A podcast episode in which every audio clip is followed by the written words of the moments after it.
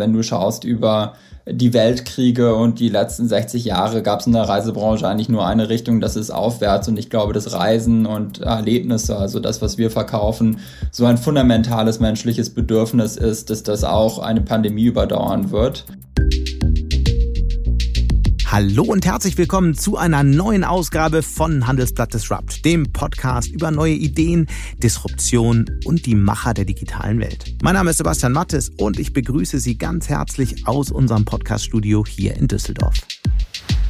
Mein erster Gast heute, den Sie eben schon kurz gehört haben, ist Johannes Reck. Er hat mit dem Urlaubsaktivitätenportal Get Your Guide eins der wertvollsten Startups in Deutschland aufgebaut. Mit ihm spreche ich heute über die Krise der Reisebranche, über Managementfehler, seinen Clinch mit Google und in welchen Regionen das Reisegeschäft mittlerweile wieder läuft. Und natürlich frage ich ihn am Ende auch noch, wann sein Unternehmen eigentlich an die Börse geht. Im Anschluss daran schauen wir uns an, wie sich die Pandemie in Deutschland auf das Gründungsverhalten ausgewirkt hat.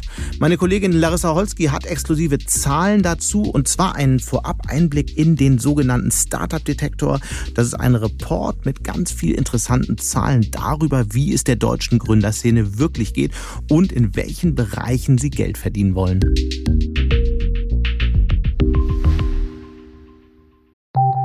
Nach einer kurzen Unterbrechung geht es gleich weiter. Bleiben Sie dran. ChatGPT und andere Technologien verändern unsere Arbeitswelt rasant. Bei der Veranstaltung Work in Progress diskutieren wir in der Handelsblatt Media Group die Zukunft des Arbeitsmarktes, HR-Trends, KI, mentale Gesundheit und neue Leadership-Perspektiven. Sei am 13. und 14. Juni in Düsseldorf oder virtuell dabei und melde dich jetzt an unter work-progress.de. Aber nun zu Johannes Reck, dem Gründer von Get Your Guide und der größten Krise seines Lebens. Vor einem Jahr drückte er es hier im Podcast so aus. Man muss ganz klar sagen, wir sind in der größten Krise für den Tourismus und vielleicht sogar für unsere gesamte Wirtschaft seit dem Zweiten Weltkrieg. Heute wollen wir von Johannes Reck wissen, wie das Jahr dieser großen Krise gelaufen ist, wie nah das Unternehmen in dieser Zeit dem Abgrund gekommen ist und wie das Unternehmen die Zukunft der Reisebranche sieht. Hallo Johannes. Hallo lieber Sebastian. Du hast ja Biochemie studiert und um auch Hirnforschung zu betreiben, erinnerst du dich noch aus dem Studium, was im Gehirn von Menschen passiert, die um ihre Existenz fürchten? Äh, ja, kann ich mich gut dran erinnern. Äh, da gibt es auf jeden Fall sehr einen starken hormonellen Ausschuss an der äh, Synapse und sicherlich auch einen äh, Overtriggering vom, äh, vom, vom, äh, vom neurologischen System. Äh, das ist sicherlich auch in der Form äh, im März äh, 2020 äh, bei mir eingetreten, mit vielen schlaflosen Nächten mhm. und ich würde sagen auch vielen unruhigen Minuten. Ihr vermittelt ja Reiseaktivitäten und zwar international. Beschreib mal, was das für euer Unternehmen bedeutet hat, weil ein Lockdown, ein internationaler Lockdown, wie wir ihn ja fast hatten, heißt ja eigentlich von heute auf morgen null Umsatz. Genau. Ähm, man muss dazu sagen, dass äh, zu dem Zeitpunkt, als ich ähm, von den Fällen in Italien gehört habe, mir das in der Konsequenz, in der globalen Konsequenz noch nicht sofort so klar war. Ich hatte noch darauf gehofft, dass man, wie man das bei den Epidemiologen sagt, Stamping Out betreiben kann. Das heißt, die äh, Infektion lokal begrenzen und dann auch ähm, bekämpfen kann. Ähm, das war dann natürlich innerhalb von, ich sage jetzt mal, 14 bis 21 Tagen klar, dass das nicht passieren würde. Und unser Umsatz ist dann wirklich von äh, hunderten Millionen Euro, die eigentlich in diesem Jahr geplant gewesen wären und die auch sehr erreichbar schienen. Äh, Im Februar, war ja 2020 ein sehr, sehr gutes Reisejahr, so also wie es angelaufen ist. In der gesamten Branche äh, ist es komplett erodiert und der Umsatz ist uns in den Händen zerbröckelt und äh, im zweiten Quartal haben wir ein komplettes Quartal mit null Umsatz gemacht, global. Äh, das war schon wirklich bedrückend. Wie hält man in so einer Situation die Stimmung und wie entlässt man 20 Prozent der Mitarbeiter, ohne dass ja dann auch noch die letzten Leistungsträger das Weite suchen? Ja, das war bei uns ein Prozess. Also wir haben äh, zunächst einmal äh, die Lage ein paar Wochen abgewartet und haben geschaut, was sind die verschiedenen Szenarien, wie das ausgehen kann. Und äh, diese Szenarien waren am Anfang sehr, sehr breit. Also es ging von äh, null Umsatz für die nächsten drei Jahre, weil wir in eine globale Reise Krise kommen, die nicht gelöst werden kann, keine Vakzine und so weiter, äh, bis hin zu, ähm, es gibt keine zweite Welle und äh, ab Oktober ist das Reiseaufkommen wieder in der Normalität. Wir sind, das wissen wir heute, äh, nicht ganz im pessimistischen Szenario gelandet, allerdings definitiv auch nicht im optimistischen Szenario. Ähm, wir haben die erste Welle einmal damit überbrückt, dass wir Kurzarbeitergeld beantragt haben, dass wir ähm, unseren Mitarbeitern angeboten haben, ihr Gehalt gegen Aktien einzutauschen, was äh, viele sehr, sehr enthusiastisch gemacht haben. Wir haben unsere Fixkosten radikal runtergefahren. Ähm, wir haben mit Konzernen wie beispielsweise auch Google, äh, wie das ja auch im Handelsblatt berichtet worden ist, verhandelt und haben eben erstmal geschaut, dass wir, dass wir von unserer Kostenbasis äh, so stark wie möglich runterkommen, während wir auf Null Umsatz fahren. Mhm. Gab es einen Moment, wo du dachtest, es würde nicht weitergehen? Es würde nicht funktionieren? Ähm, inwiefern meinst du, Sebastian? Dass, äh, dass das Geld nicht reichen würde, dass das Geschäftsmodell nicht funktionieren würde. Einfach so ein Moment, wo man denkt, ja, vielleicht sind wir einfach im falschen Modell. Nein, das ist bei mir tatsächlich niemals der Fall gewesen. Also ich hatte immer äh, das klare ähm, Vertrauen in das Geschäftsmodell und auch in die Reisebranche, weil wenn du schaust über die Weltkriege und die letzten 60 Jahre gab es in der Reisebranche eigentlich nur eine Richtung, das ist aufwärts. Und ich glaube, das Reisen und Erlebnisse, also das, was wir verkaufen, so ein fundamentales menschliches Bedürfnis ist, dass das auch eine Pandemie überdauern wird.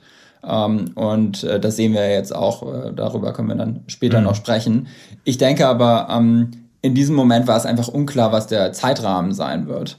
Und ähm, wir waren am Anfang so optimistisch, dass wir geglaubt haben, wir könnten eben nur mit harten Einschnitten das überleben. Das haben wir auch im Jahr 2020 wirklich gut geschafft und damit muss man auch äh, sagen, in der Retrospektive haben wir viele, viele Arbeitsplätze gehalten. Also ein ganz, ganz großes Kompliment an alle Mitarbeiter von Get Your Guide, die auch enorme Einbußen im Gehalt äh, bereitwillig mitgetragen haben. Was heißt Glauben das? also Firma. was heißt enorme Einbußen? Äh, sie haben also entweder durch die Kurzarbeit natürlich Abstriche mhm. im Gehalt gemacht äh, oder auch äh, dadurch, dass sie, ähm, äh, dass sie äh, ihr Gehalt eingetauscht haben gegen Aktienoptionen, die wir ihnen sehr stark vergünstigt angeboten haben. Also wir haben einen Deal gemacht mit Mitarbeitern, die daran interessiert waren, nicht verpflichtend, sondern freiwillig, ähm, und haben ihnen gesagt, also wenn du ähm, jetzt in dieser akuten Notsituation Teile deines Gehalts eintauschst gegen ähm, äh, Aktienoptionen, ähm, dann äh, geben, kannst du eben an dieser Krise, wenn wir da rauskommen, auch über, äh, überdimensional eben profitieren. Und das haben äh, vor allem unsere gesamte Entwicklungsabteilung, also 100 Prozent unserer ganzen Engineers und Produktmanager haben das alle gemacht. Und dadurch haben wir natürlich eine enorme Kostenersparnis gehabt. Mhm. Äh, noch deutlich mehr, als wir das jetzt ähm, durch äh, andere Instrumente äh, wie Kurzarbeit in der, in der Kürze der Zeit darstellen konnten. Und gleichzeitig, und das war eben äh, das, das Wunderbare daran, äh, haben wir natürlich äh, über diese Aktienoptionen gleich, gleichzeitig auch eine riesige Bindung der Mitarbeiter an das Unternehmen erfahren, weil die sich dann natürlich auch als Unternehmer gesehen haben in diesem Moment und gemeinsam mit uns diese Krise bewältigen. Mhm. Insgesamt äh, gehört circa 15 Prozent von Get Your Guide den Mitarbeitern. Mhm. Was war der größte Fehler, den du in dieser Zeit in der Krise gemacht hast? Ähm, ich glaube, wir haben tatsächlich keine großen strategischen Fehler gemacht. Ähm, ich denke, ähm, dass wir in die Krise gegangen sind und erstmal probiert haben, äh, keine Leute zu entlassen und ähm, diese Aktien-Optionsprogramme auszugeben und äh, so viele Arbeitsplätze wie nur möglich zu erhalten, äh, war der richtige Weg. Wir haben dann aber trotzdem, und das könnte man jetzt natürlich im Rückblick auch als Fehler klassifizieren, dann in der zweiten Welle, oder als die zweite Welle gekommen ist, keinen anderen Weg mehr gesehen, als auch Entlassungen vorzunehmen. Das ist vor allem auf den Internation auf Ebene des internationalen Vertriebs gewesen, wo die Leute einfach nichts zu tun hatten und wo wir auch keine Kurzarbeitmodelle hatten. Und äh, da mussten wir dann insgesamt äh, circa 15 Prozent der Arbeitnehmer ähm, äh, streichen. Ähm, du hast am Anfang die Zahl gesagt, 20 Prozent, das stimmt. Wir haben auch 5 Prozent ungefähr der Leute verloren über die Zeit, die gegangen sind, die wir nicht nachbesetzt haben. Also insgesamt haben wir in einem Jahr ungefähr 20 Prozent mhm. Personalkosteneinsparungen gehabt. Ähm, das war sehr, sehr schmerzhaft. Ähm, und im Nachhinein und, hätte es nicht sein müssen oder warum war es ein Fehler? Ähm, ich glaube, es war insofern ein Fehler, dass wir das unterschätzt haben, wie lange man Mitarbeiter über diese Brücke, sage ich jetzt mal, äh, der Pandemie mitnehmen kann. Also es war dann relativ klar am Ende des Jahres, dass die Luft raus war aus Kurzarbeit und dass die Luft raus war auch aus diesem Salary for Share Modell. Mhm. Das machen zwar, wir bieten das immer noch an und das machen auch noch viele Leute, aber das so breitflächig einzusetzen, das ging dann nicht mehr. Es ist jetzt kein Fehler, den ich rückblickend korrigieren würde, aber ich würde sagen, jetzt eher ein Learning für mich, dass man so ein Modell eben in der akuten Notsituation einsetzen kann. Sechs Monate, neun Monate, aber irgendwann mal funktioniert das nicht mehr in der Breite. Da muss man dann eben auch die harten Einschnitte machen. Ähm, ich glaube, wenn ich jetzt nochmal in so eine Krise gehen würde, würde ich es mir schon überlegen, auch die harten Einschnitte gleich am Anfang zu machen, um es dann nicht äh, sozusagen so lange zu strecken und dann am Ende zu machen. Mhm. Ähm, also ich glaube, da gibt es ein gutes Argument, auch warum manche Firmen das schneller gemacht haben. Wie nervös waren eigentlich die Investoren und wie groß war der Druck auch von der Seite? Softbank ist ja einer eurer großen Geldgeber und war ja selbst in einer nicht ganz einfachen Lage im vergangenen Jahr. Äh, das stimmt ähm, und ist äh, erstaunlicherweise enorm gut rausgekommen. Äh, ich muss sagen, ich hatte mit den Investoren ganz am Anfang sehr harte Auseinandersetzungen, da sie eben deutlich stärker ähm, die Personalkosten einsparen wollten als ich. Ich wollte ja am Anfang gar nichts machen sondern eben nur über diese Brückenoption äh, gehen. Ähm, und, äh, und am Ende haben sich die Investoren ich, dann durchgesetzt. Nein, da habe ich mich durchgesetzt. Ich habe ja nicht niemanden entlassen, in, mhm. also bis in die zweite Welle hinein. Ähm, in der zweiten Welle habe ich dann aber auch, äh, da muss man dann sagen, also da muss ich auch den Re Investoren Respekt zollen. Nach dieser ersten Auseinandersetzung ähm, haben sie mich komplett in Ruhe gelassen. Sie haben gesehen, dass ich da mein Ding mache, dass wir es kontrolliert haben. Ich habe mich zu Kosteneinsparungen committed, eben auch ohne Entlassung und äh, die habe ich alle übererfüllt. Und ähm, unser Team ist voll mitgegangen. Und deswegen sage ich, ich bin enorm stolz, was die Leute geschafft haben. Und das Team hat dann eben auch gesehen am Ende des Jahres, dass äh, die Pandemie noch länger dauern wird und dass wir dann nicht mehr ohne Personalkürzungen durchkommen. Und dann haben die Leute das auch verstanden, das hat geklickt und dann mhm.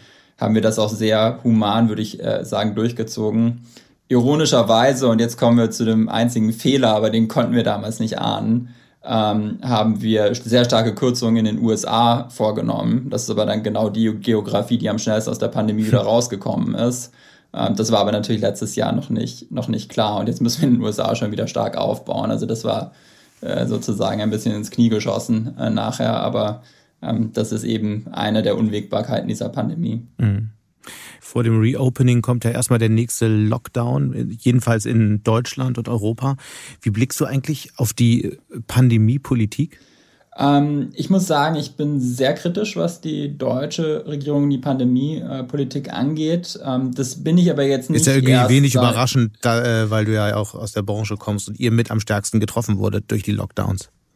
Genau, also ich glaube, ich habe da ein bisschen eine andere Sichtweise drauf, als die meisten. Die meisten Deutschen sind ja erst sehr, sehr unzufrieden geworden, jetzt als es ans Eingemachte ging seit äh, Januar, Februar. Ähm, ich war schon letztes Jahr nicht sehr glücklich ähm, und das hing vor allem damit zusammen, dass als wir dann im Sommer eigentlich so in den Bereich gekommen sind, ähm, dass wir die Pandemie sehr gut unter Kontrolle hatten, ähm, habe ich mich ja sozusagen sehr stark betroffen. Äh, hätte ich mir viel mehr gewünscht, dass man da schon wirklich Vollgas gibt äh, auf allen Ebenen, Testen, Impfstoff, ähm, äh, Nachverfolgung der Kontakte, auch um wirklich äh, ein ganz klares Konzept zu haben, wie man eben in die zweite Welle gar nicht erst reinkommt und wie man diese Pandemie wirklich auch äh, bewältigt.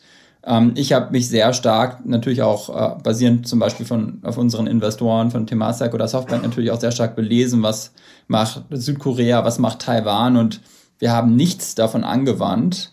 Ähm, ich denke, wir haben auch schon letztes Jahr, und da hätten wir noch die Chance gehabt, haben wir eine ganz, ganz wichtige zentrale Frage nicht gestellt und nicht diskutiert politisch. Und das ist, ähm, sind wir okay damit, unseren Datenschutz für den Zeit der Pandemie aufzugeben oder nicht so durchzuführen? Um eben normales Leben zu ermöglichen und eine potenzielle zweite Welle zu brechen. Das haben wir alles verschlafen. Und das Resultat ist dann natürlich uns äh, jetzt im ersten Halbjahr 2021 serviert worden. Für mich war das keine Überraschung. Ich muss auch sagen, ich bin jetzt natürlich als global aufgestelltes Unternehmen relativ entspannt, weil wir sehen eben viele Märkte jetzt auch schon wiederkommen. Für uns ist die Pandemie schon zur Hälfte wieder gelaufen. Aber es ist schon eine enorm paradoxe mhm. Situation, dass man auf der einen Seite in Amerika jetzt einen Boom hat und in Europa, wo wir eigentlich noch viel mehr auf den Tourismus angewiesen sind, äh, so schlecht dastehen. Ich glaube, da hat man auf der politischen Seite überhaupt nicht mitgedacht.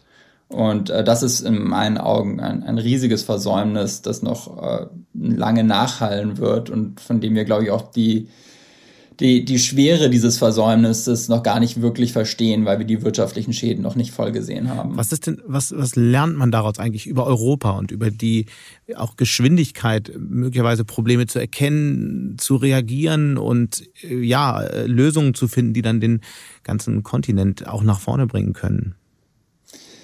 Ja, also das ist eine gute Frage. Ich glaube auch gerade im äh, Hinblick auf die nächste Krise, den Klimaschutz, ist das sicherlich äh, in meinen Augen äh, eine sehr berechtigte Frage. Also für mich ist das größte Learning, dass wir endlich lernen müssen, nicht jedes Problem mit deutschem Idealismus zu bekämpfen, sondern mit Pragmatismus. Und ich glaube, man ist hier ganz oft überhaupt nicht pragmatisch gewesen. Also ganz einfaches Beispiel, ich glaube, das wurde jetzt schon hundertmal äh, zerkaut, aber es ist äh, trotzdem wahr. Man hätte natürlich auf jeden Impfstoff setzen müssen.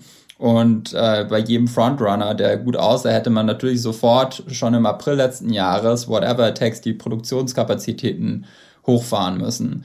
Ähm, man hätte da sozusagen auf verschiedene Pferde äh, setzen müssen. Das ist nicht geschehen. Das ist für mich komplett unverständlich und ähm, eben diese Art von, ich sage jetzt mal, sehr zielorientiertem, pragmatischem Vorgehen gegen größere Krisen, also die ganz großen Punkte zu identifizieren und da auch whatever it takes dagegen zu gehen, das ist nicht in unserer DNA. Wir haben viel zu viel Bürokratismus, wir haben unklare Verantwortlichkeiten. Ähm, das ist, glaube ich, das, was wir lösen müssen. Also in meinen Augen, um es mal ganz konkret zu machen. Und was wir ja auch brauchen, klar. um die großen technologischen Herausforderungen zu lösen. Ich meine, das sind ja, ja die nächsten großen Fragen, oder? Genau, also das ist auch, ähm, das war, darüber habe ich auch oft nachgedacht in der Krise. Es ist leider, das muss man so konstatieren in der Härte, äh, die, die Corona-Pandemie-Bekämpfung ist nur ein weiteres Symptom unserer insgesamten staatlichen Ohnmacht gegenüber der technologischen Neuzeit. Ähm, also um es mal konkret zu machen. Also äh, jeden Morgen, wenn ich ins RKI-Dashboard reinschaue, dann also graust es mich, äh, die, die, wie die Daten aufbereiten. Das wäre in keiner unserer Abteilungen auch nur annähernd akzeptabel. Also dass das nicht Realtime ist, dass das nicht äh, permanent synchronisiert wird, dass man da nicht äh, Data Science einsetzt, um zu verstehen, wie man äh, diese Cluster besser be bekämpfen kann. Also dass all das einfach nicht stattfindet und auch niemand danach fragt. Das zeigt, dass wir da einfach nicht in der Exekutive die richtigen Leute sitzen haben und auch über diese Probleme nicht sinnvoll nachdenken. Und ich denke, wir sollten schon zu den, äh, kleinen Absurditäten, zu den kleinen Absurditäten gehört ja auch, dass es immer noch nicht, äh, wir sind im Jahr zwei der Pandemie, immer noch nicht möglich ist, dass die Gesundheitsämter über das Wochenende irgendwelche Zahlen liefern oder weniger Zahlen liefern, was dann immer zu diesem Knick nach unten führt, was absurd ist nach so einer langen Zeit. Also jetzt sozusagen, ich sage jetzt mal ganz schnell sozusagen, wenn ich äh, Bundeskanzler gewesen wäre in der Zeit, würde ich doch erstmal sagen, pass auf, äh, Leute, es ist, tut mir wahnsinnig leid, ich nehme jetzt die persönliche Verantwortung dafür, aber wir tracken alle eure Handydaten. Wenn ihr positiv getestet seid, wird das automatisch äh, überführt. Das wird äh, sofort an das Gesundheitsamt gegeben. Alle Leute, die ihr gesehen habt, bekommen einen Ping über ihr Handy und wir sehen das in den Statistiken in Real Time. Und dann können wir unsere äh, Ressourcen und unsere Kapazitäten können wir direkt darauf fokussieren, dass wir diese Cluster isolieren, äh, identifizieren und ruhig stellen. Aber dann wärst du natürlich nicht mehr Bundeskanzler kurz danach. Vielleicht, weiß ich nicht. Ich glaube, man hätte den Leuten die Konsequenz erzählen müssen. Ich glaube nicht, dass langfristig es sinnvoller ist, äh, vielen Leuten ihr Geschäft abzusperren und ihnen zu sagen, pass auf, ihr könnt jetzt irgendwie acht Monate euer Restaurant nicht betreiben und seid danach hoch verschuldet.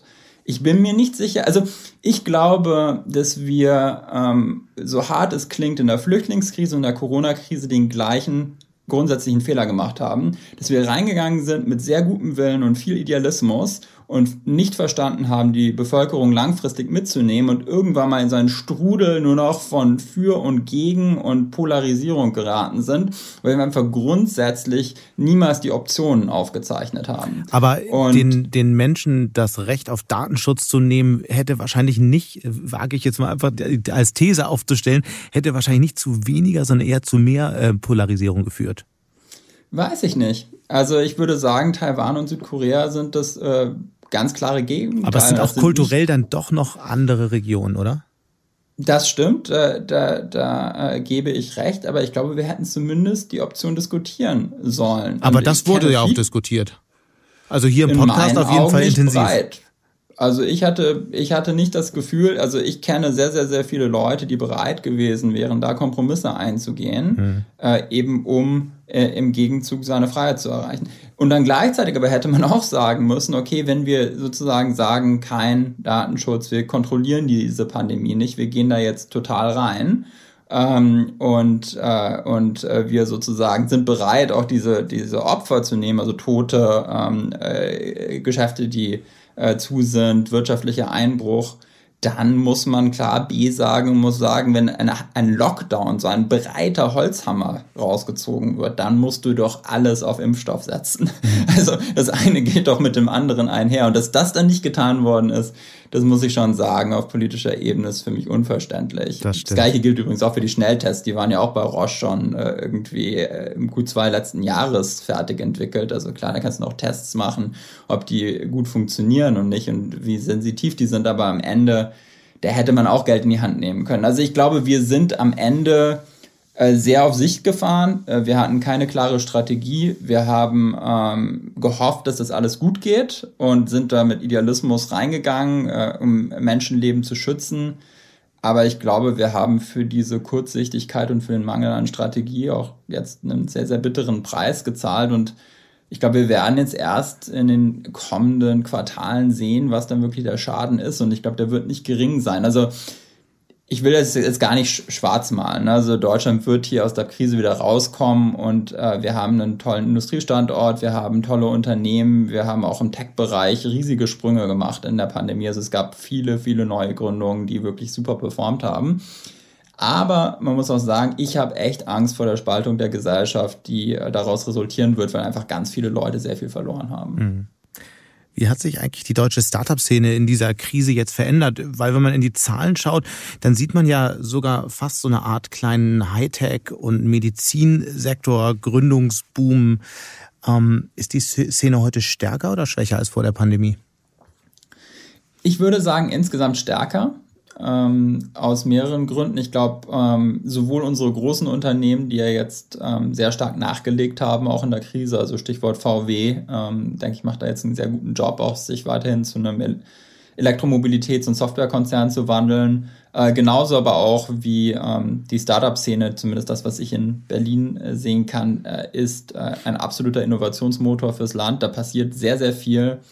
Und ähm, es ist wirklich äh, fantastisch, äh, auch zu sehen, wie viele neue Unternehmer jetzt aus dieser Krise herauskommen. Ich glaube, viele sehen das auch als Chance. Und die Liquidität für Finanzierung im Markt ist natürlich gewaltig, vor allem in der Frühphase, ähm, wodurch eben auch viel zustande kommt. Also wir haben ja auch in der Pandemie zum Beispiel unser schnellstes Unicorn der äh, deutschen Geschichte gehabt mit Gorillas. Ähm, ich war einer der ersten Kunden, habe leider verpasst zu investieren, aber bin sehr beeindruckt, was die gemacht haben. Wir haben mit Trade Republic einen Neo-Broker, der gerade alle Rekorde bricht. Ähm, äh, also auch ein tolles Unternehmen und dann gibt es noch viele weitere. Ähm, jetzt auch, würde ich mal sagen, im, äh, im Deep Tap-Bereich, genauso mhm. wie du das gerade angesprochen hast. Also ich bin da sehr, sehr optimistisch. Man muss aber gleichzeitig sagen, wenn man das wieder in der Relation sieht, zu Amerika sind wir wieder relativ klein. Also ich glaube, wir sehen auch diesen Wandel zur Technologie, aber ich glaube, wir müssen schon noch mit größerer Ernsthaftigkeit da jetzt dran gehen, um diesen Wandel noch schneller und noch besser zu gestalten äh, für uns, damit wir nicht äh, weltweit ins Hintertreffen Das wird kommen. ja immer wieder gefordert, das wird viel diskutiert, das wurde auch in der Politik intensiv diskutiert. Hast du das Gefühl, dass sich der Fokus auf die Technologiefirmen in der Politik verändert hat in der Pandemie? Weil kurz bevor es losging, hat es ja große, großes Interesse gegeben und auch die, die, die Zusagen mit großen Programmen die Szene zu unterstützen. Wie sieht es damit heute aus? Ja, ich glaube, das Interesse sogar noch stärker äh, als vorher. Ähm, wie du ja in der äh, Presse auch äh, lesen konntest, ähm, habe ich mich ja mit ein paar Gründern auch äh, vor kurzem an äh, Armin Laschet gewandelt, äh, gewandt mit einem Thesenpapier, was es braucht, um das digitale Wirtschaftswunder in Deutschland ähm, eben zu gestalten. Und wir sehen auch, dass. Sag mal so die wichtigsten drei Thesen. Ähm, die wichtigsten drei Thesen werden dich jetzt, Sebastian, und das Handelsblatt, glaube ich, nicht überraschen, aber es ist trotzdem wichtig, dass sie passieren. Also das erste äh, Thema ist für mich ganz klar Bildung. Und zur Bildung gehört natürlich einmal die schulische und universitäre Bildung und okay. die endlich digital zu machen mhm. und äh, einheitlich äh, über Deutschland und ähm, auch fokussiert auf die richtigen Fächer.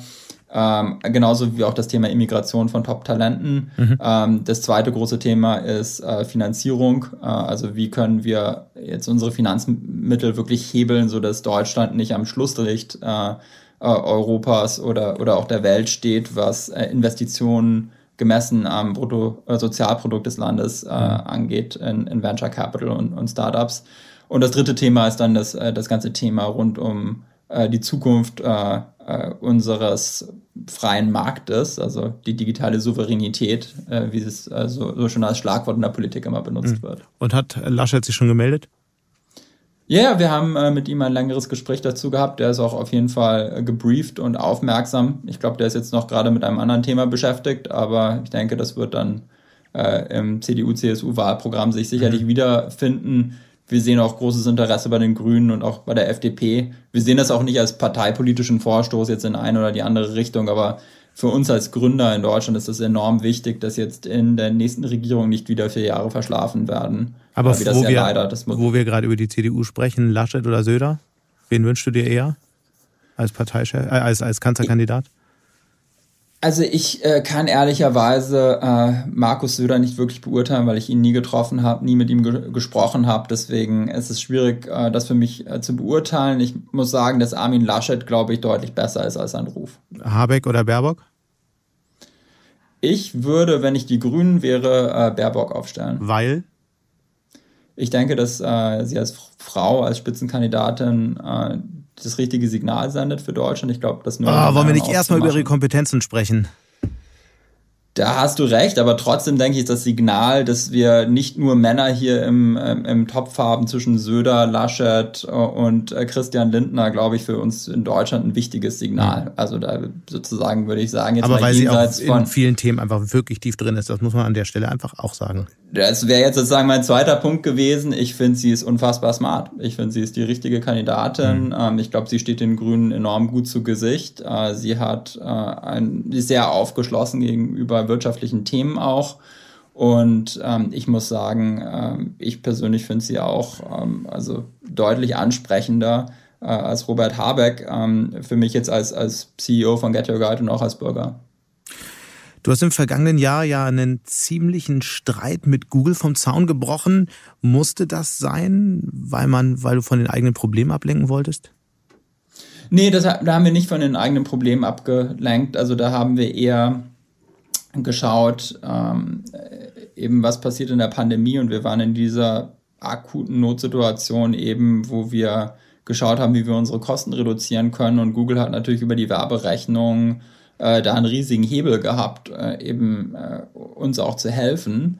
Ähm, den haben sie damals nicht gezogen und stattdessen haben sie weiter ihre eigenen Produkte auf unserem Rücken äh, entwickelt. Und äh, das haben wir einfach als, äh, als enorme Bedrohung auch wahrgenommen, weil wir plötzlich gesehen haben, dass dieser vermeintliche Partner eben in der schlimmsten Krise, die die Reiseindustrie jemals hatte, äh, sich plötzlich sehr unpartnerschaftlich dargestellt hat.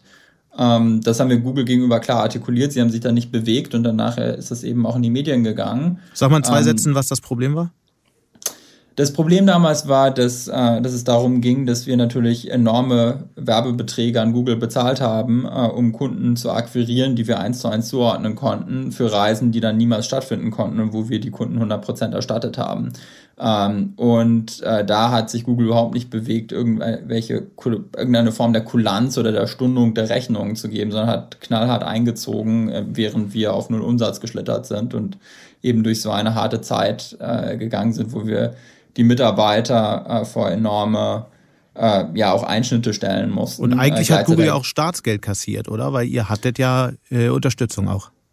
wir hatten durch die Kurzarbeit, äh, hatten wir natürlich auch äh, Unterstützung äh, aus dem Staatsgeld. Hätten wir dann über die Corona-Matching-Fazilität noch Geld genommen, was wir dann am Ende nicht getan haben, hätten sie darüber auch noch weiter Steuergelder kassiert, während gleichzeitig Google damals ein Rekordquartal äh, verzeichnet hat, das mhm. äh, mit, mit unseren Geldern nachher. Das muss man ganz klar so sehen. Und dann äh, gab es eben den zweiten Aspekt, äh, der sehr wichtig war. Gleichzeitig hat aber Google äh, sich immer weiter in die Reiseindustrie reingefräst, indem sie eigene Produkte entwickelt haben und indem sie uns gezwungen haben, unsere Daten und unsere Inhalte zur Verfügung zu stellen, damit die besser in äh, Google in der Suchmaschine abgebildet werden können und der Kunde eben weniger zu Get Your Guide kommt. Und da haben wir uns dagegen gewehrt. Wir haben gesagt, ihr könnt nicht auf der einen Seite uns abkassieren ähm, in der schwersten Krise und sagen, äh, ja, wir sind doch nur der Werbetreibende, wir haben mit der Transaktion da vor Ort nichts zu tun, aber gleich, gleichzeitig immer mehr und mehr Transaktionen ausführen wollen, äh, indem ihr unsere Inhalte kassiert. Also da, da passt die Logik von Google nicht mhm. zusammen mhm. und haben wir gesagt, da müsst ihr euch entscheiden. Also entweder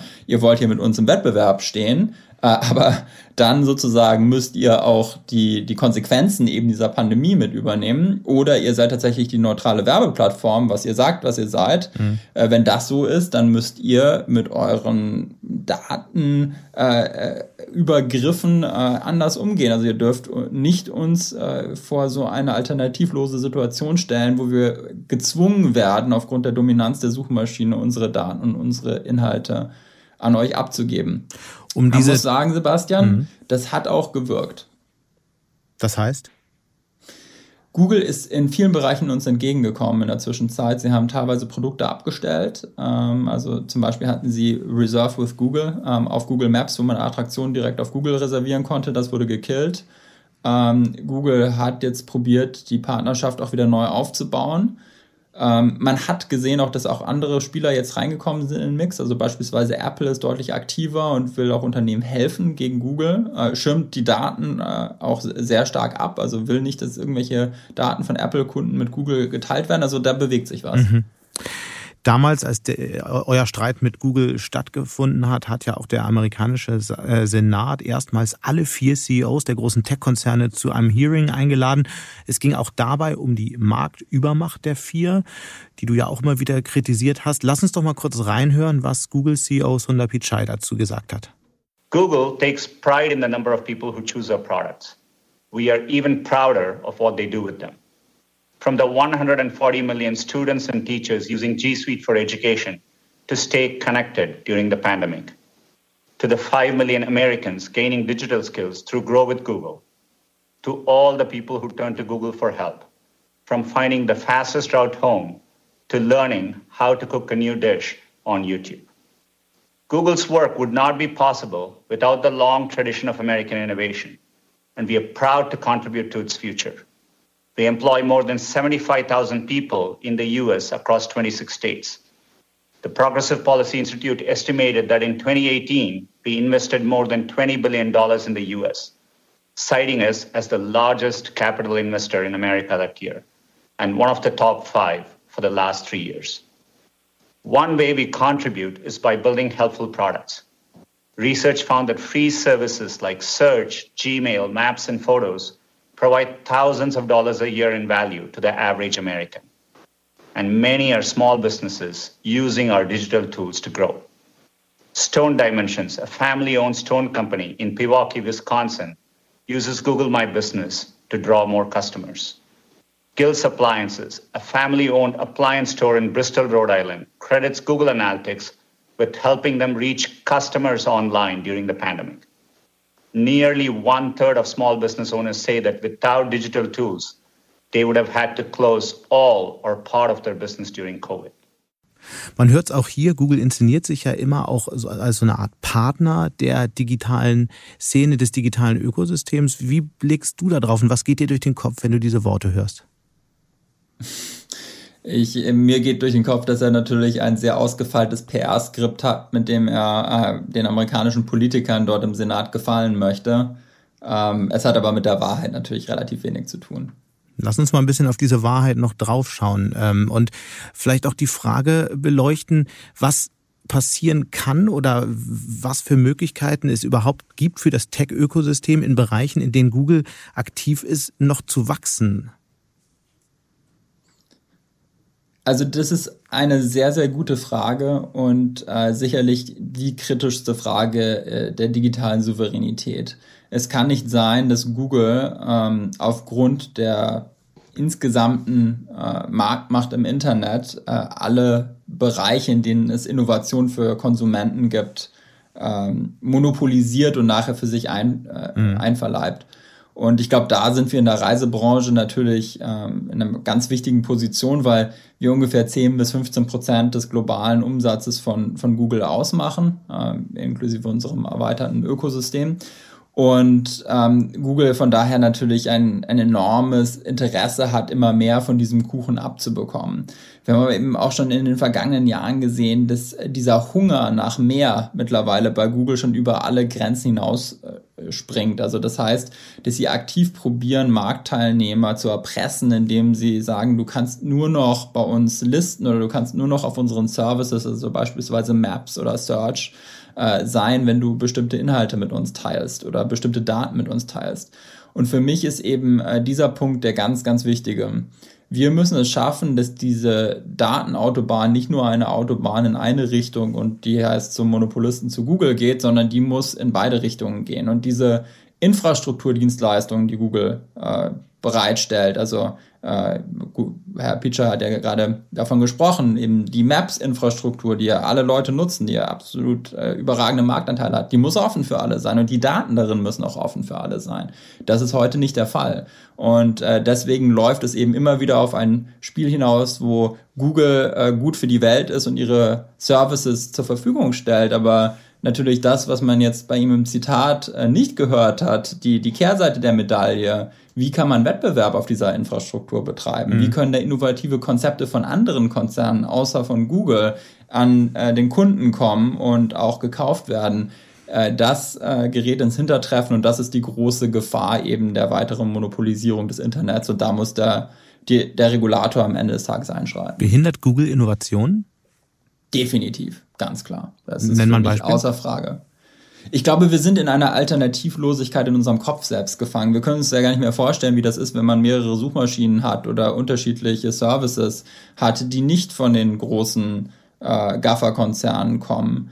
Und ich glaube, da müssen wir ganz schnell weg. Aber es gibt Möglichkeiten, das zu schaffen. Also indem man zum Beispiel mal anfängt und Google auf den Bereich der Suche reduziert und eben äh, dort auch schon mal klarer reguliert, äh, dass zum Beispiel die Firmen, die die Browser äh, ins Netz stellen, also Chrome, äh, und so weiter nicht unbedingt die Firmen sind, die dann auch automatisch aussuchen können, welche Suchmaschinen in diesen Browsern laufen.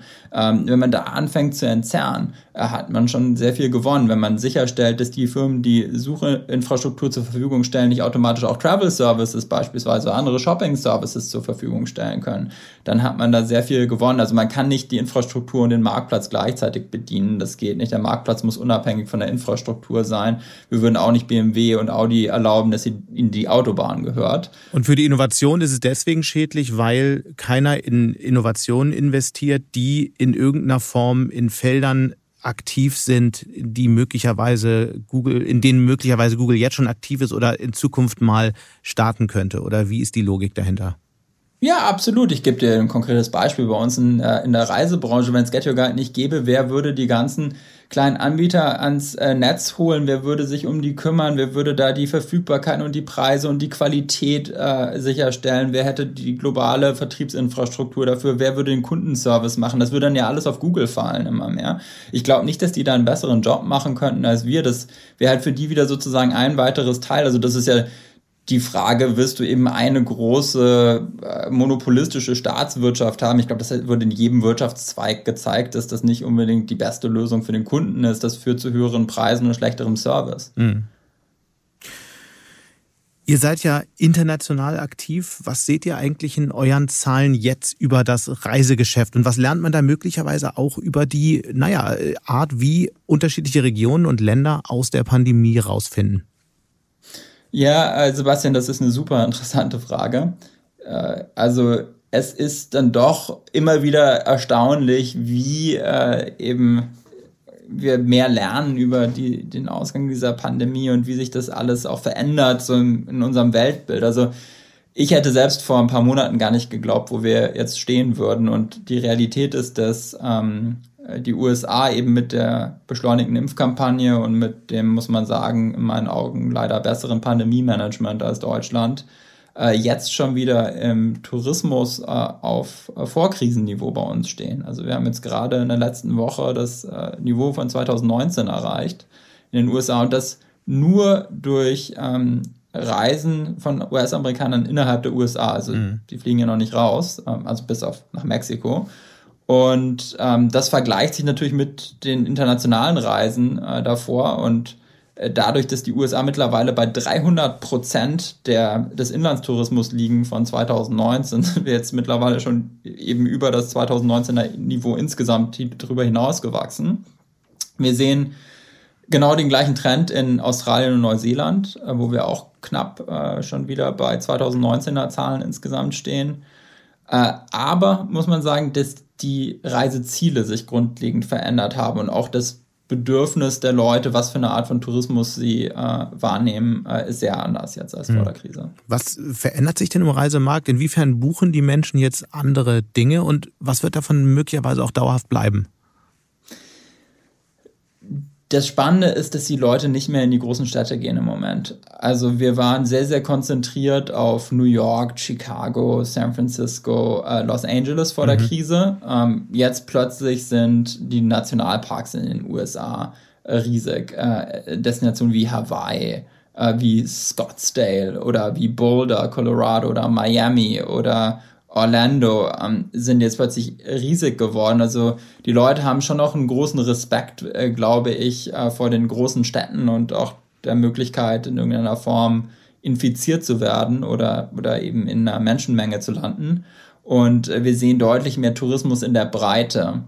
Ähm, was ganz spannend ist, ist, das ist eigentlich so der natürliche Übergangspunkt, glaube ich, zum nächsten großen Thema der, der, der, der Tourismuswirtschaft und das ist äh, das ganze Thema Nachhaltigkeit, Inlandstourismus ähm, und auch äh, äh, Neutralität gegenüber den Emissionen. Also ich glaube, da müssen wir uns schon jetzt was einfallen lassen. Und äh, das Schöne ist, dadurch, dass die Leute jetzt eh mehr ihr eigenes Land entdecken und ähm, weniger fliegen, äh, weniger Langstrecke äh, an, äh, benutzen, äh, können wir automatisch jetzt auch unsere Nachhaltigkeitskonzepte viel schneller ausrollen. Aber ist das nicht einfach haben. nur ein Wunschtraum? Das wird ja schon so lange gefordert und so lange gedacht und so lange geträumt, aber in Wirklichkeit wird das Reisen nicht nachhaltiger und die Menschen wollen fliegen und sie wollen in die Ferne und sie wollen in vielen Fällen auch am Strand liegen.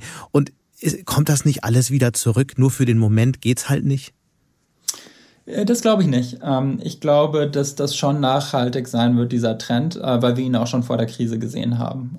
Also wir äh, setzen da auf jeden Fall total drauf, innovative und interessante Inhalte zu finden, die die mhm. Leute auch ähm, eben innerhalb von Europa oder innerhalb der, der USA oder innerhalb von Nordamerika wahrnehmen können. Und wir sehen, die Nachfrage da ist sehr, sehr gut. Und ich denke, wenn die Leute das mal erleben, dass man eben auch in der näheren Umgebung, also ich sage jetzt mal in äh, stell dir vor, du bist äh, irgendwie in Deutschland und äh, kannst eben. Lüneburger Heidestadt, Los Angeles. Mo Moselgebiet äh, entdecken oder Burgund oder das Elsass. Das sind auch tolle Destinationen. Mhm. Da gibt es sehr viel zu machen, da gibt es tolle Aktivitäten. Dann muss man vielleicht nicht immer nach äh, Phuket fliegen. Ne? Also, das ist schon eine Möglichkeit, die ich sehe. Gleichzeitig äh, bin ich auch äh, Realist. Ne? Also es ist klar, dass wir, ähm, dass wir auch Flugzeuge entwickeln müssen, die nachhaltiger sind. Also das Thema muss schon über Technologie nachher gelöst werden. Äh, man muss schauen, dass man die Emissionen beim Fliegen runterbekommt und, äh, und dass man auch äh, vielleicht mehr auf Schiene äh, setzt, dass man äh, Elektromobilität stärker einführt. Das ist jetzt bei uns zum Beispiel in den Städten ein großes Thema. Wie können wir den Übergang der ganzen Hop-on, Hop-off-Busse oder auch der Boote hin zum äh, Elektroantrieb äh, schneller gestalten? Da haben wir mit den Get Your Guide Originals natürlich einen guten Hebel, ähm, unsere Anbieter davon zu überzeugen, das schneller zu machen und entsprechend äh, das den Kunden auch anzubieten. Da wird sicherlich bald schon Modellprojekte geben. Also ich denke, dass wir jetzt das Momentum äh, dieses Binnentourismus, den wir nach Corona sehen, nutzen müssen, um das Thema Nachhaltigkeit im Tourismus zu adressieren. Dass es so toll läuft überall und überall auf oder in vielen Regionen aufwärts geht, das lässt sich ja leicht äh, so sagen. Kannst du es ein bisschen mit Zahlen unterlegen? Wie, wie, wie steht der umsatzmäßig da? Seid ihr operativ profitabel? Genau, also operativ profitabel äh, waren wir ja vor Corona auch nicht, weil wir auf Wachstum gesetzt haben. Aber ähm, wir sind äh, jetzt in der, in der Profitabilitätskurve schon wieder deutlich besser als äh, 2020. Also ich denke, wir werden sicherlich. Na gut, das ist ja kein Wunder. Genau, also wir werden sicherlich, glaube ich, gegen Ende des Jahres in Richtung Break-Even wieder laufen. Ähm, das hängt natürlich von ein paar Faktoren ab. Äh, wir sind in insgesamt, äh, also vom Gesamtunternehmen äh, global auf circa 30 Prozent des Vorkrisenniveaus, was äh, schon mal sehr gut ist im Vergleich zu äh, den ganzen härteren Zeiten der zweiten Welle, wo wir wirklich bei fa fa fast null äh, standen. Und wie gesagt, in den USA und äh, in Australien jetzt schon wieder auf 100 Prozent. Und was heißt das in, in Umsatzgrößen? Wo landet in ihr Umsatzgrößen, die wir geben wir ja nicht alle so detailliert raus, aber ich sage jetzt mal, so wenn wir wenn wir dieses Jahr, ich sage jetzt mal so zwischen 100 und 200 Millionen Euro netto Umsatz rauskommen, dann ist das für uns sicherlich ein, äh, ein gutes Jahr gewesen. Das wäre jetzt insgesamt ungefähr, würde ich sagen, 50 Prozent von mhm. dem, was wir äh, ohne Corona äh, 2020 gemacht hätten. Ihr habt vor ein paar Wochen 80 Millionen Euro Kredit bekommen. Was soll eigentlich mit dem Geld passieren und warum nimmt ein Unternehmen wie Get Your Guide Kredite auf? Ähm, wir haben äh, den Kredit äh, aufgenommen, weil wir sehen eben, dass es viele Möglichkeiten gibt, ähm, dass wir unseren Umsatz auch noch weiter inorganisch beschleunigen können oder auch unsere technologische Entwicklung. Sprich da Übernahme oder was ist damit gemeint? Korrekt, Übernahmen, Investitionen, Partnerschaften, ähm, da gibt es viele Möglichkeiten mhm. ähm, zu wachsen und genau dafür ist eben Fremdkapital ein sehr guter Hebel. Wir hätten das Fremdkapital jetzt nicht benutzt, um äh, Löcher zu stopfen. Burn, Burn zu finanzieren oder, oder mhm. Löcher zu stopfen. Das ist dann meistens keine gute Idee. Wir haben ja dafür auch über das Wandeldarlehen ein sehr gutes ähm, Eigenkapitalinstrument äh, eben im Köcher und äh, können damit äh, auch jetzt erstmal unser äh, unsere Operations finanzieren bis nach der Krise locker. Und wann gibt es da ähm, News äh, vom, von der Front der Übernahme und in welchen Bereichen schaut ihr euch möglich? Wir sind da noch ganz am Anfang, mhm. muss ich sagen. Wir bauen jetzt gerade unsere Strategie aus, wir schauen uns das sehr breit an. Es ist ja auch im Moment noch so, dass sich gerade, also du musst dir die Reiseindustrie so vorstellen, das ist wie äh, wenn da eine Eiszeit war und alle sozusagen in äh, sozusagen in die ihre Schale gekrochen sind und jetzt gerade taut das Eis. Und ähm, von daher denke ich, werden wir die wirkliche Aktivität im Bereich Übernahmen, Investitionen, Partnerschaften auch erst ähm, am Ende des Jahres, am Anfang des nächsten Jahres äh, sehen. Normalerweise kalkulieren Investoren ja mit einer Finanzierungszeit bis zum Exit von etwa zehn Jahren. Das erste Kapital hat Get Your Guide so ungefähr 2012, 2013 aufgenommen. Für die ersten Investoren müsste der Exit ja spätestens 2022 kommen. Ist das noch realistisch? Ähm, ja, also ich denke, das ist auf jeden Fall realistisch. Ähm, man muss ja sehen, dass auch ein Großteil des Kapitals, ähm, das wir äh, aufgenommen haben, erst ab dem Jahr 2015 und dann vor allem äh, 2019 mit der Softbank-Runde gekommen ist. Äh, dazwischen drin durch die, diese großen Investments wie durch Softbank gab es natürlich auch Exit-Möglichkeiten für mhm. die Venture Capitalists, die früh reingekommen sind.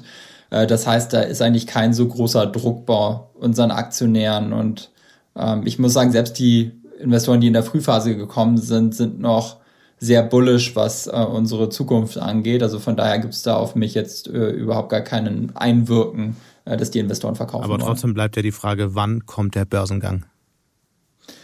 Das ist definitiv äh, eine Frage, die äh, viele Leute umtreibt. Ähm, ich denke, Liquidität äh, für Investoren, aber auch für Mitarbeiter und für die Firma äh, ist sicherlich etwas, was man äh, an der Börse in einer Skalierung bekommen kann, wie das eben sehr schwierig ist im, im privaten Markt.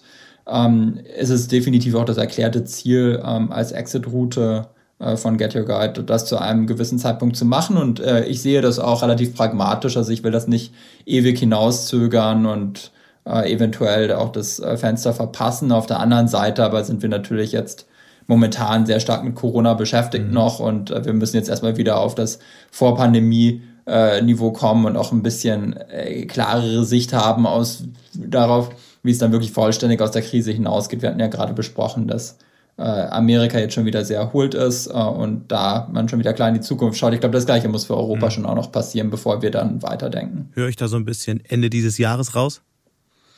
Nein, ich denke, das ist auf jeden Fall noch zu früh als Zeitfenster. Ich glaube nicht, dass wir in Europa vollständig aus dieser Pandemie Ende des Jahres raus sind. Ich denke, da gibt es noch zu viele mhm. Unsicherheitsfaktoren, aber darüber hinaus, denke ich, werden wir uns alle Optionen offen halten. Mhm. Wie wird denn Get Your Guide in zehn Jahren aussehen? Ist es dann immer noch die Reiseaktivitätenplattform oder gibt es irgendwie eine Vision für was Größeres? Ich meine, irgendwie sowas braucht ihr ja in der Schublade, um eure Investoren bei der Stange zu halten. Weil so richtig viel Spaß gemacht hat das Geschäft ja nicht die letzten Monate. Das stimmt, aber ich glaube, die äh, Investoren, ähm, die äh, sozusagen zehn Jahre, ob die jetzt alle so weit schauen, das äh, würde mich auch überraschen. Auch weil man muss sagen, Softbank beispielsweise hat ja einen sehr langen äh, Anlagehorizont. Ähm, ich würde sagen, jetzt für uns aber intern und für die Mitarbeiter, das ist vor allem eine sehr, sehr relevante Frage. Und äh, in der Dimension denke ich auch meistens, was ist für die Kunden, was ist für die Mitarbeiter äh, sinnvoll. Und ähm, da ist es äh, ganz klar so, dass das Erlebnis als Kern schon die Marke ist, für die wir stehen. Und äh, ich glaube, dass so in dem Bereich Entdecken und Erleben im Internet immer noch viel zu wenig passiert ist. Ähm, und gerade eben mit dem zusätzlichen Trend hin zu den mobilen Endgeräten ist das natürlich die Zukunftstechnologie, die da verknüpft werden muss. Ähm, nur um dir mal ein, ein, Beispiel zu geben, auch aus den Zahlen wieder, äh, was sich enorm verändert hat. Also wir sind im Vergleich zu vor Corona mittlerweile zu über 80 Prozent angesteuert und auch äh, wird gebucht auf, auf äh, Smartphones. Das war vor der Krise bei 40, mhm. 40 bis 50 Prozent. Also das hat sich im prozentualen Anteil enorm beschleunigt. Also wir sehen jetzt viel mehr aus wie ein asiatische Firma, ähm, äh, muss man sagen, bei denen war das schon vor der Krise so, äh, dass eben das Handy so diesen großen Schub im Umsatz ausgemacht hat. Und ich sehe schon Get Your Guide als den Reisebegleiter und äh, auch als den Alltagsbegleiter, was das äh, Thema Erlebnisse angeht. Also ich möchte am Ende, dass alles, was ein Erlebnis ist, was einzigartig ist, ähm, dass das digitalisiert bei uns verfügbar ist und dass wir äh, mehr oder weniger das Netflix für die äh, echte Welt werden. Also wenn du Entertainment haben möchtest, wenn du unterhalten werden möchtest, wenn du tolle Aktivitäten machen möchtest, dann muss das immer personalisiert auf deinem Smartphone direkt verfügbar für dich sein. Und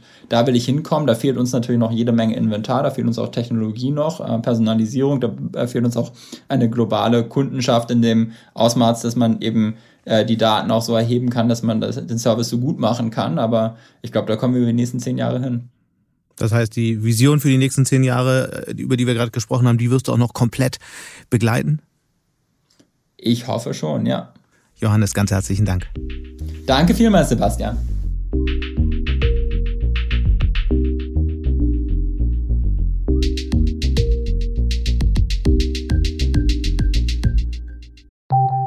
Nach einer kurzen Unterbrechung geht es gleich weiter. Bleiben Sie dran. Sie investieren in Aktien, es fehlt Ihnen aber eine klare Strategie. Ihr Depot ist ein Sammelsurium mehr oder weniger guter Ideen. Dann geht es Ihnen wie vielen. Lernen Sie in der Masterclass Erfolgreich investieren alles über kluge Börsenstrategien. Mit dem Rabattcode Investieren20 gibt es 20% Nachlass auf den Normalpreis. Infos unter handelsblatt.com slash erfolgreich-investieren. Johannes Reck hat ja gerade schon über den Boom in der Startup-Szene gesprochen und wie sich das alles verändert. Nun hat meine Kollegin Larissa Holski auch noch Zahlen dazu und zwar mit einem exklusiven Vorabblick in den Startup-Detektor 2020. Hallo Larissa. Hallo Sebastian. Lass uns doch erstmal damit anfangen und äh, erklären, was der Startup-Detektor überhaupt ist. Ja, der Startup-Detektor ist ein Analysedienst, der das Handelsregister ausliest und darüber herausfindet, was für Startups in Deutschland gegründet werden. Überhaupt erstmal liest er natürlich alle Gründungen aus, definiert dann, was ist eigentlich ein Startup, ein schnell wachsendes mhm. Technologieunternehmen und äh, findet dann auch heraus, klar, in welchen Branchen die gegründet werden, von wem und wo eigentlich. Und diesen Service bieten die zum Beispiel für Investoren an, die natürlich immer sehr interessiert sind, was in der Gründungslandschaft gerade los ist. Okay, dann auf geht's in die Zahlen. Was hast du da konkret mitgebracht? Also erstmal sehen wir, dass die Zahl der Gründungen um 13 Prozent im letzten Jahr gestiegen ist. Mhm. Also wir hatten 2857 neue Startups in Deutschland. Jetzt könnte man natürlich erstmal sagen, sieht so aus, als hätte Corona der Gründungslandschaft gar nicht geschadet. Wollte es gerade sagen. Was waren das für Startups? Ja, aus allen Branchen natürlich. Ähm, weshalb ich auf dieses sieht aus, als, als hätte es nicht gescha äh, geschadet so eingehe, ist, ähm, dass wir gesehen haben, in den ersten drei Monaten, Januar, Februar, März, da hatten wir 30 Prozent Steigerung der, der Gründungszahlen im mhm. Startup-Bereich. Und danach ist es natürlich erstmal massiv eingebrochen. Und diese Steigerungsraten aus den ersten Monaten haben wir einfach nicht mehr erreicht. Okay. Und äh, lass uns mal durch die Branchen gehen. Welche stechen da heraus? Welche waren eher schwach? Ja, dazu muss man wissen, ein Gründer will ja immer ein Problem lösen, also entweder von dir und mir oder auch von einem Unternehmen. Und klar, da hat natürlich letztes Jahr die ganze Situation dazu beigetragen, dass wir ganz neue Probleme gehabt haben und gesehen haben. Und das spiegelt sich bei den Gründungen wieder. Also ganz gründungsstarke Branchen waren E-Commerce, Lebensmittel, Bildung und Gaming. Mhm. Da haben wir wirklich über überproportional die Steigerungen gesehen. Onlinehandel, denkt man jetzt sofort an Einzelhändler, die neue Vertriebswege entwickelt haben. Ist das der große Treiber? Ja, genau. Also so, äh, es gibt da verschiedene Muster. Also einmal gibt's neue Geschäftsmodelle im Onlinehandel. Wir haben ja im Handelsblatt auch schon viel berichtet über die neuen superschnellen Lieferdienste, Gorillas und Flink mhm. zum Beispiel. Ähm, dann gibt's diese Hast neuen... du die schon ausprobiert? Äh, nee, tatsächlich noch nicht. Ich glaube, ich bin auch nicht so der Typ, der sagt, ich brauche jetzt sofort meine Pizza und der Rewe zehn Minuten entfernt ist mir zu weit dafür. Du bist einfach nicht so ungeduldig. Ja, genau. äh, denk da eher an den nachhaltigen Konsum. Ähm, äh, genau. Und äh, dann haben wir gesehen diese Markenbilder auf Amazon, also Firmen, die andere Marken, die sehr gut funktionieren, auf Amazon aufkaufen, kleine Händler aufkaufen und dann ein großes Markenkonglomerat bilden. Und ähm, genau, dann habe ich natürlich diesen, diesen Trend auch nochmal weiter verfolgt mit dem Investor Philipp Dahms von Cherry Ventures. Mhm. Die sind ja auf Seed Investments, also ganz, ganz junge Startups ähm, fokussiert. Und ich habe auch gefragt, heißt es denn jetzt wieder, dass so ein neuer B2C, also Markt für den Kunden da entsteht und dann ein neuer Trend ist? Und ähm, lass uns mal reinhören, was er mir dazu erzählt hat. Das war ganz interessant. Das Wachstum im E-Commerce hat sich im letzten Jahr durch Corona natürlich massiv beschleunigt. Ein Bereich, den wir neben neuen äh, Modellen innerhalb von E-Commerce anschauen, ist der ganze Bereich der Infrastruktur. Also was sind eigentlich Technologien, die es Händlern ermöglichen, erfolgreich online zu verkaufen. Das können Shop-Plattformsysteme sein, das können smarte Marketinglösungen sein, das können Lösungen sein für die Logistik oder die Supply Chain, also eher B2B-Modelle, ähm, die dann gleichzeitig das zukünftige Wachstum, was wir innerhalb des E-Commerce-Segments erwarten, technologisch unterstützen werden. Und das fand ich eben einen total interessanten Hinweis, äh, dass da eben Geschäftsmodelle entstehen, um andere Händler wiederum zu unterstützen, Online-Vertrieb aufzubauen. Mhm. Jetzt haben wir ja in einigen Branchen richtige Gründungsausschläge gesehen, wenn man so will. Sind das aus deiner Sicht jetzt nachhaltige Veränderungen oder wird sich das nach der Krise wieder einpendeln? Ja, das habe ich mich auch gefragt. Was wir noch gar nicht angesprochen haben, ist zum Beispiel der Medizinsektor, mhm. der sich im, ja quasi in der gleichen Proportion weiterentwickelt hat wie der gesamte Start-up-Sektor. Also auch da gibt es eine Steigerung. Und da habe ich mich auch gefragt, ist es jetzt, sind das zum Teil auch vielleicht Notgründungen? Ähm, sieht man das alles so weiter? Und auch da, lass uns noch mal reinhören, was Philipp Dames dazu sagt. Wir haben im letzten Jahr viele neue Modelle im Bereich digitale Gesundheit gesehen. Das ist ein Trend, von dem wir glauben, dass er über Corona hinaus bestehen wird. Wir sehen einfach, dass Ärzte, dass Krankenhäuser viel offener sind, auch Patienten viel offener sind, was digitale Lösungen angeht und denken, dass sich in diesem Bereich, in dem es in den vergangenen Jahren eher wenig Innovation gab, dass der jetzt wirklich äh, auch über die nächsten Jahre hinaus sehr, sehr stark wachsen wird. Und gleichzeitig gibt es einige Bereiche, die letztes Jahr vielleicht einen riesen Push hatten. Man denkt nur an Produktivitätslösungen für Homeoffice, ähm, äh, oder für Homeschooling.